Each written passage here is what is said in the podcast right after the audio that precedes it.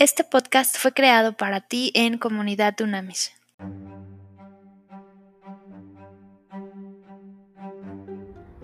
Exitoso y buen día, maravillosos líderes de verdad. Vamos a, vamos a estudiar segunda de Timoteo 3:15. Miren qué maravillosa y poderosa palabra nos da el Señor aquí. Desde la niñez se te han enseñado las sagradas escrituras, las cuales te han dado la sabiduría para recibir la salvación que viene por confiar y creer en Cristo Jesús. Toda la escritura es inspirada por Dios y es útil para enseñarnos lo que es verdad y para hacernos ver lo que está mal en nuestra vida. Nos corrige cuando estamos equivocados y nos enseña a hacer lo correcto.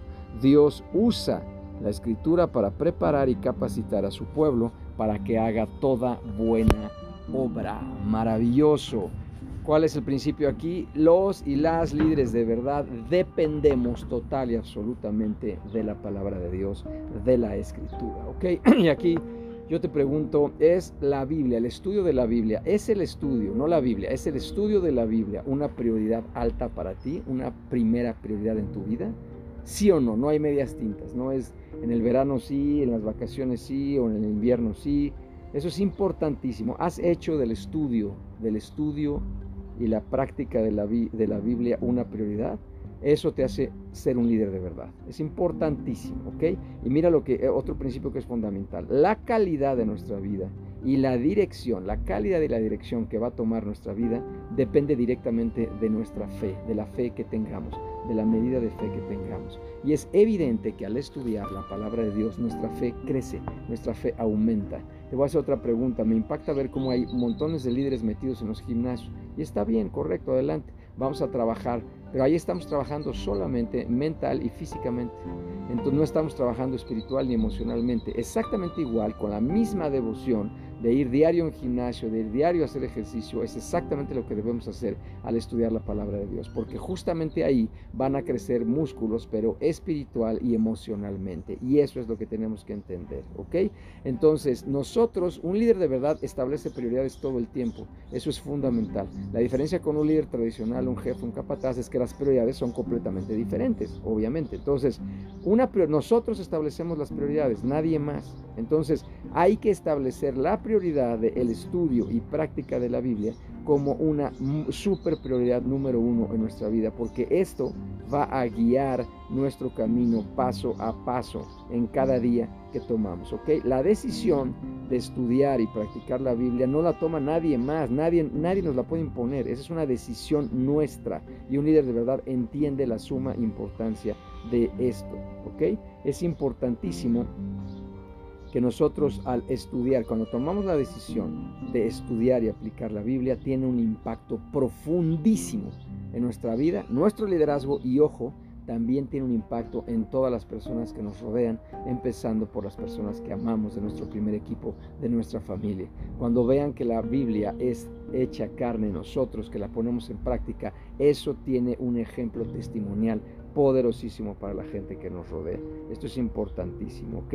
Y hay que entender, hay una frase de George Mueller que me impacta, que dice, la fortaleza de nuestra vida espiritual va a estar en exacta proporción del lugar que nosotros le demos al estudio y práctica de la Biblia y del posicionamiento de nuestros pensamientos en relación a lo que aprendemos y aplicamos de la Biblia. ¿Ok? En pocas palabras, mientras más nosotros usemos, estudiemos, apliquemos la Biblia, mucho más Dios va a manifestar su gloria, su favor y su misericordia a través de nosotros, ¿ok? Pero siempre un líder tradicional, un jefe, un capataz, dice, no, es que estoy demasiado ocupado, de verdad no tengo tiempo, esto y lo otro, no tengo tiempo ni para mí, menos para estudiar la Biblia. Bueno, tú estás tomando tus decisiones recuerda que eso mismo que siembras, justo eso mismo vas a cosechar, es otro principio fundamental, ¿ok? Y nada más que quiero, eh, hay, un, dicho que me fascina que dice, es muy difícil que seamos derribados cuando estamos de rodillas.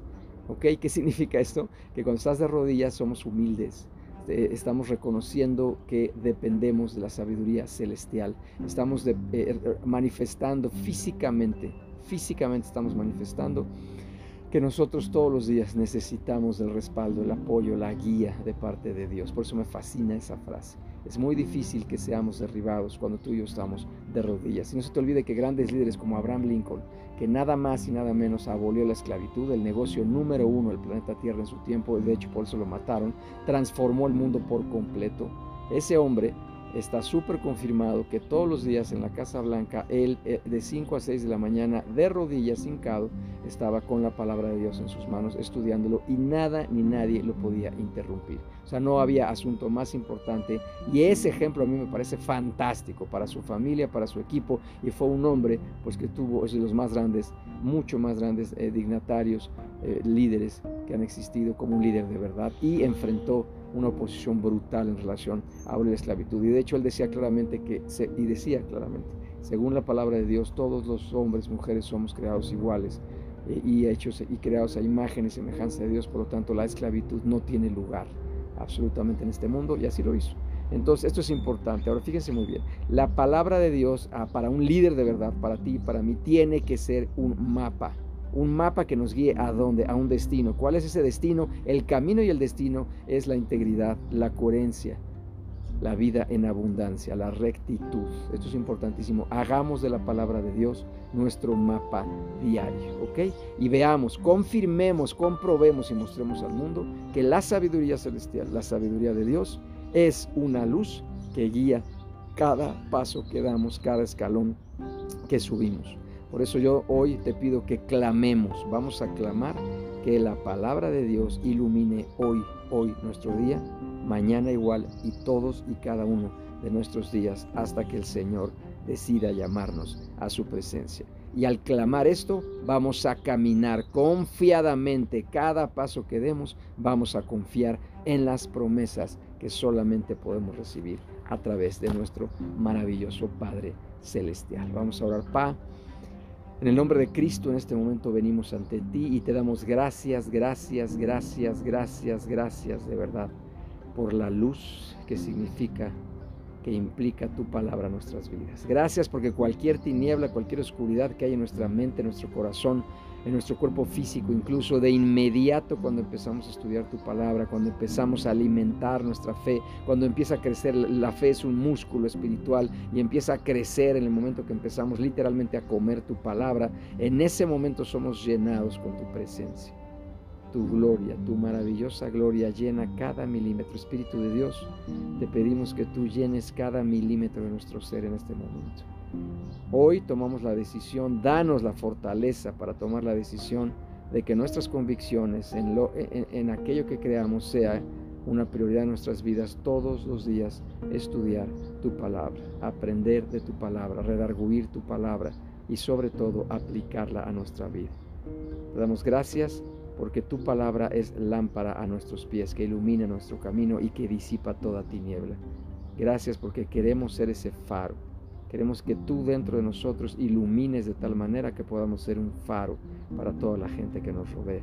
Y que esta práctica diaria, este principio fundamental en nuestras vidas de estudiar y aplicar la Biblia a nuestras vidas, sea un testimonio poderoso para que millones, millones de personas lo sigan haciendo.